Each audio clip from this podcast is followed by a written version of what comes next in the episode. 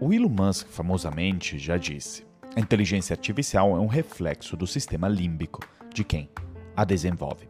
E o que ele quer dizer com isso? Ele está se referindo à influência das motivações, dos valores humanos na criação e desenvolvimento da inteligência artificial.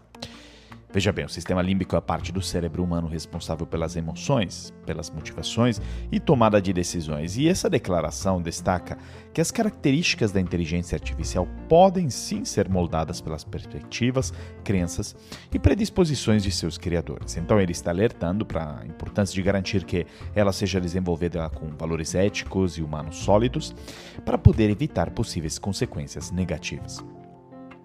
A preocupação do Elon Musk está relacionada ao fato que se a inteligência artificial for projetada com base em tendências egoístas, com base em preconceitos, outros vieses humanos, ela pode refletir essas características em seu comportamento. Por exemplo, se os dados usados para treinar a inteligência artificial forem enviesados, ela irá poder perpetuar discriminações ou tomar decisões que não são socialmente desejáveis. Então percebe que o cérebro tem muita mais conexão com a inteligência artificial do que possamos imaginar? E é sobre esta relação que iremos falar neste novo episódio do Metanoia Lab.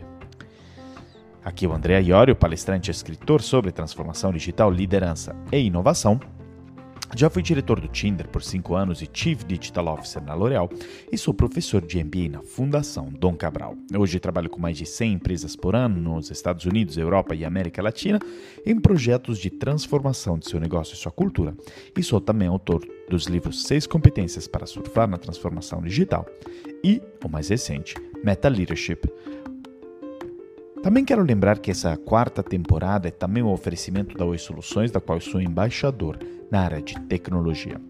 A Oi Soluções é uma integradora de soluções digitais para grandes empresas, com portfólio completo de cibersegurança, cloud, UCNC, IoT, Big Data e Analytics, aplicações digitais e serviços gerenciados, ou seja, tem todo tipo de solução tecnológica e inovação que simplifica a transformação digital da sua empresa.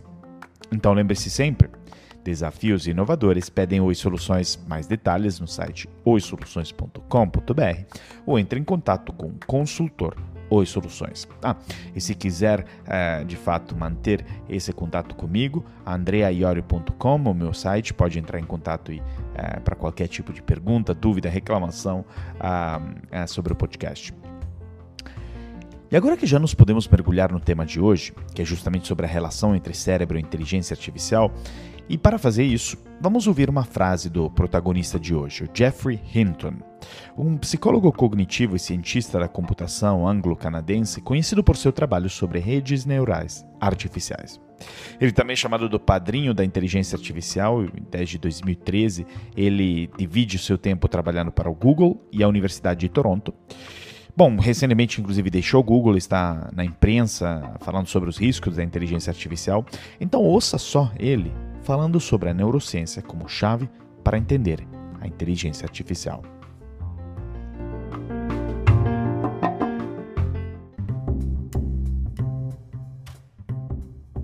Sim, eu gostaria realmente de entender como o cérebro funciona. Obviamente, se suas teorias falharam sobre como o cérebro funciona, leva a uma boa tecnologia e você está lucrando com isso, recebe prêmios e outras coisas. Eu realmente gostaria de saber como o cérebro funciona e acho que hoje há uma divergência entre as redes neurais artificiais, que são a base de toda essa nova inteligência artificial, e de como o cérebro realmente funciona. Eu acho que eles estão indo em caminhos diferentes agora.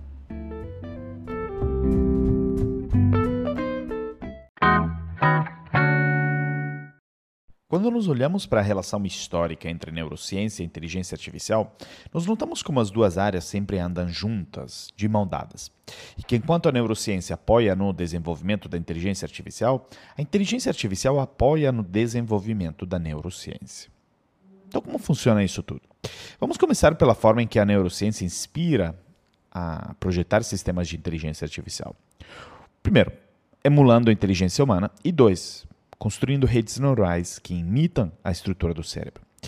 Começando pela primeira parte, avanços recentes em inteligência artificial estão chamando a atenção ao realizar feitos impressionantes, como reconhecimento muito confiável de objetos, como os carros autônomos da Tesla fazem, jogar videogames para poder ganhar dos melhores jogadores, como acontece no StarCraft, detectar câncer de mama mais rápido e melhor que médicos. E essas são apenas algumas das coisas. Essas máquinas podem executar tarefas e resolver problemas melhor do que nós, alcançando um desempenho que rivaliza ou até excede a capacidade humana. Por mais impressionantes que possam parecer, eles são projetados apenas para se destacar em algumas funções específicas, porém. Então, aqui estamos ainda há décadas de construir a inteligência artificial geral, que lembramos uma inteligência que replica a humana. E apesar de sua inspiração biológica, esses sistemas de inteligência artificial diferem da inteligência humana de formas cruciais. Para uma máquina aprender ou pensar como uma pessoa, ela precisa ser capaz de, primeiro, explicar e entender problemas. Segundo, aprender para adquirir conhecimento. E terceiro, generalizar o conhecimento para novas tarefas e situações. E em um estudo da KAIST, os pesquisadores desenvolveram um mecanismo computacional e neural para o aprendizado de meta-reforço humano. Ou seja, como humanos podemos nos adaptar à complexidade e à incerteza quando tomamos decisões. E pesquisadores pretendem construir modelos que possam tomar decisões como nós e resolver problemas da mesma forma. Suas descobertas abrem a possibilidade de que os avanços na tecnologia possam levar à construção de máquinas mais parecidas com os humanos. É uma busca contínua de construir máquinas que tenham habilidades de aprendizagem e cognição verdadeiramente semelhantes às humanas, que possam aprender e pensar como nós. Por exemplo, mesmo com os olhos cobertos, nós ainda podemos tocar bem o violão. Mas para um sistema de inteligência artificial tocar violão no novo ambiente, ou seja, com os, entre aspas, olhos cobertos, não vai funcionar tão bem. Agora, no que tange o segundo ponto, é fato que cientistas de inteligência artificial se inspiraram na estrutura do cérebro humano para projetar as redes neurais que conhecemos hoje. A ideia de neurônios em redes neurais tem características semelhantes aos neurônios biológicos no cérebro. Um cérebro humano contém cerca de 86 bilhões de neurônios, cada um ligado individualmente a outros neurônios. Neurônios biológicos são células, quando um é ativado, gera um pico e envia sinais para outros neurônios.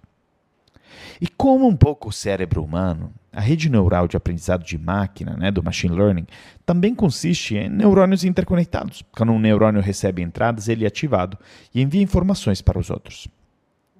A plasticidade do nosso cérebro humano nos permite aprender e melhorar essas habilidades. Né? Cada vez que aprendemos coisas novas, estamos criando e fortalecendo as conexões entre os neurônios. É por isso que, quando nos praticamos uma tarefa, né, de forma repetitiva, nos tornamos melhores nela. Da mesma forma, uma rede neural aprende quanto mais alimentarmos com novos dados.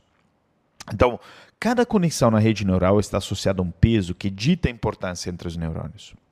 Durante o processo de treinamento, os pesos são ajustados de acordo para fortalecer ou enfraquecer a conexão entre os neurônios. Por exemplo, quando olhamos para a foto de um gato, sabemos que é um gato porque já vimos muitos gatos em nossas vidas.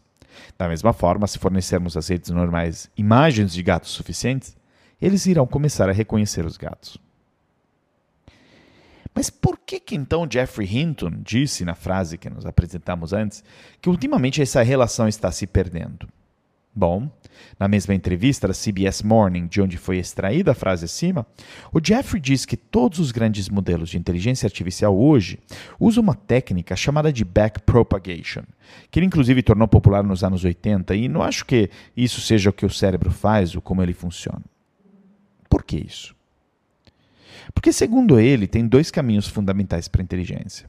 Um caminho é um caminho biológico, onde você não tem, você tem o hardware não tem desenvolvido, um pouco analógico, e onde o que a gente tem que fazer é se comunicar através de linguagem natural.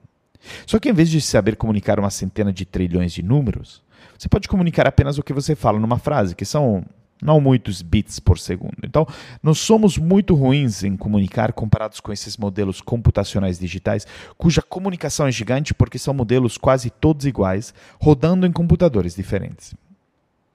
E por causa disso, eles conseguem ver um volume absurdamente grande de dados, porque computadores diferentes podem ver dados diferentes e podem combinar o que eles aprenderam muito mais do que qualquer pessoa poderia entender.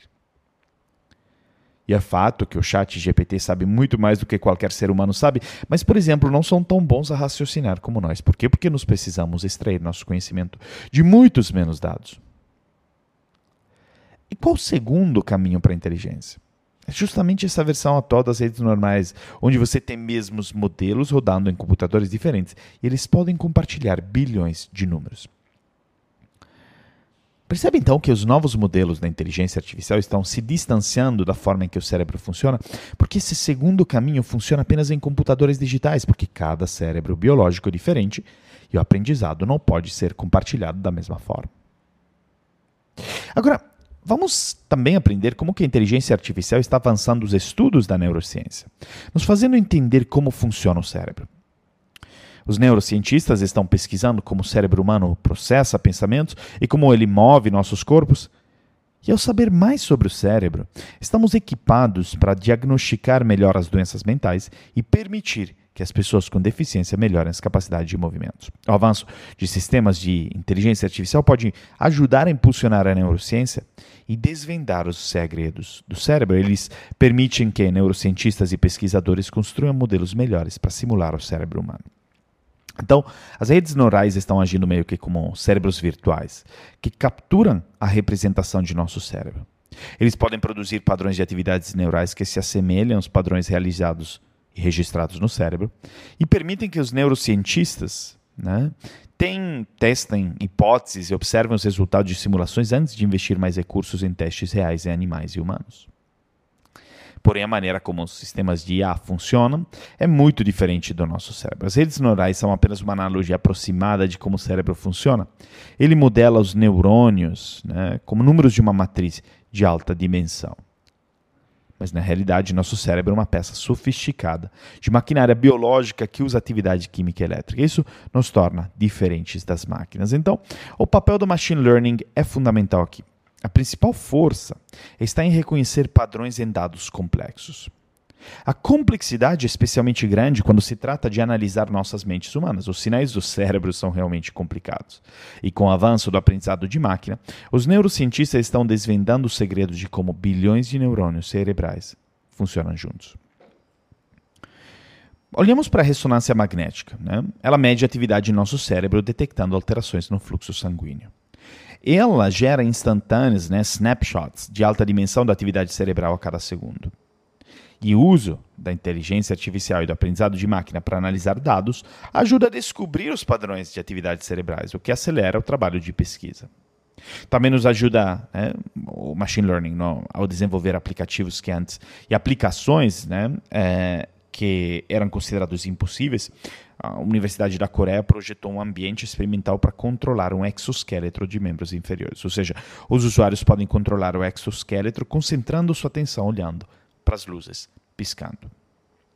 Então, como conclusão, podemos dizer que o cérebro humano é a principal inspiração para a construção de inteligência artificial semelhante à humana. Pesquisadores de inteligência artificial usam ideias de neurociência para construir novos algoritmos, assim como, por outro lado, a inteligência artificial acelera a pesquisa na neurociência. Os neurocientistas aprendem com o comportamento de agentes artificial para interpretar nossos cérebros. Então, naturalmente, essas duas disciplinas se encaixam e continuarão a desenvolver os insights uma da outra. E é por isso que é tão importante entender como funciona o cérebro humano, tanto quanto um algoritmo de inteligência artificial. Eu quero que você reflita em tudo isso como dever de casa e me conte. Qualquer ideia, dúvida, comentário, até mesmo reclamação, é só entrar em contato comigo pelo site andreaiorio.com, pelo Instagram, arroba ou por meu LinkedIn, o Instagram. Lembrando que este episódio é um oferecimento da Oi Soluções, da qual eu sou embaixador na área de tecnologia. A Oi Soluções é uma integradora de soluções digitais para grandes empresas, com portfólio completo de cibersegurança, cloud, UCNC, IoT, Big Data e Analytics, aplicações digitais e serviços gerenciados, ou seja, todas as soluções necessárias para você acelerar a sua transformação digital. Muito obrigado pela atenção até agora e até o próximo episódio do Metanoia Lab.